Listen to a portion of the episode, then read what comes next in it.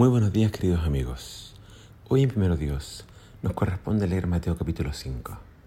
Permíteme leer una porción de este capítulo para ti. Dice así. No malinterpreten la razón por la cual he venido.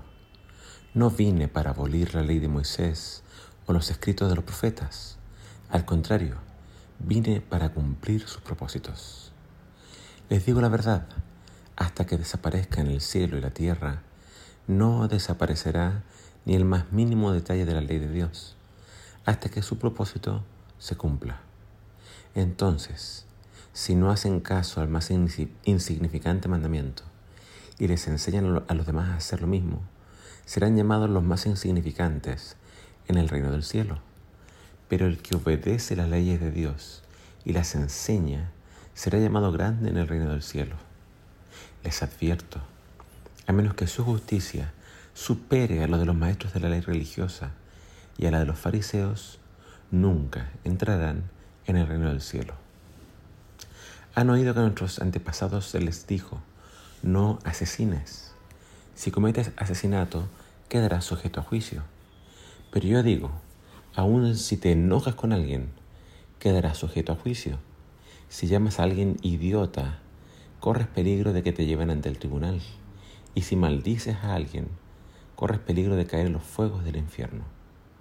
Por lo tanto, si presentas una ofrenda en el altar del templo y de pronto recuerdas que alguien tiene algo contra ti, deja la ofrenda allí en el altar. Anda y reconcíliate con esa persona. Luego ven y presenta tu ofrenda a Dios. Cuando vayas camino al juicio con tu adversario, resuelvan rápidamente las diferencias. De no ser así, el que te acusa podría entregarte al juez, quien te entregará a un oficial y te meterán en la cárcel. Si eso sucede, te aseguro que no te pondrán en libertad hasta que hayas pagado el último centavo. Han oído el mandamiento que dice, no cometas adulterio, pero yo digo que el que mira con pasión sexual a una mujer ya ha cometido adulterio con ella en el corazón. Por lo tanto, si tu ojo incluso tu ojo bueno, te hace caer en pasiones sexuales, sácatelo y tíralo. Es preferible que pierdas una parte de tu cuerpo y no que todo tu cuerpo sea arrojado al infierno. Y si tu mano, incluso tu mano más fuerte, te hace pecar, córtala y tírala. Es preferible que pierdas una parte del cuerpo y no que todo tu cuerpo sea arrojado al infierno.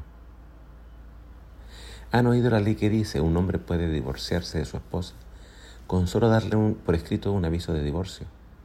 Pero yo digo que un hombre que se divorcia de su esposa, a menos que ella le haya sido infiel, hace que ella cometa adulterio. Y el que se casa con una mujer divorciada también comete adulterio. Que el Señor bendiga su palabra. Este es el Sermón del Monte, uno de los sermones más famosos de Jesús. Muchos lo consideran como una verdadera obra de arte. Es un sermón que deberíamos estudiar siempre, ya que nos presenta lo que Dios espera de nosotros. Nos habla de las normas del reino de los cielos. Jesús predicó este sermón a una gran multitud, muy cerca de Capernaum, y según el libro de Lucas, lo predicó el mismo día en que designó a los doce apóstoles. ¿Cuál es el mensaje? Después de presentar las bienaventuranzas, las bendiciones, Jesús declara algo muy importante. Él dijo, yo no vine a abolir la ley de Dios, ni lo que enseñaron los profetas. Más bien, yo vine a darles cumplimiento. Cuando leas este sermón, te vas a dar cuenta de que Jesús se va a dedicar a demostrar cuál es el verdadero sentido de la ley. Para los judíos, la ley era algo muy importante ellos hasta el día de hoy se esfuerzan por guardarla y obedecerla al pie de la letra. Pero Jesús al explicar la ley les va a demostrar que ellos realmente no la guardaban cabalmente. Acá nos habla, por ejemplo, de no matarás. El sexto mandamiento no solamente significa no matar, no quitarle la vida a alguien. Jesús nos explica que el sentido del mandamiento va mucho más allá que prohibir solamente la muerte física. El mandamiento implica no hacerle ningún tipo de daño a nadie. No debo enojarme con esa persona. No debo insultarlo y mucho menos debo maldecirlo o condenarlo al infierno. No debo destruir su espíritu, su autoestima, su reputación. No debo hacerle ni desearle el mal a nadie. Número dos. Acá se nos habla del séptimo mandamiento, no cometerás adulterio. Va mucho más allá de tener relaciones sexuales con otra persona. No es solamente el acto físico.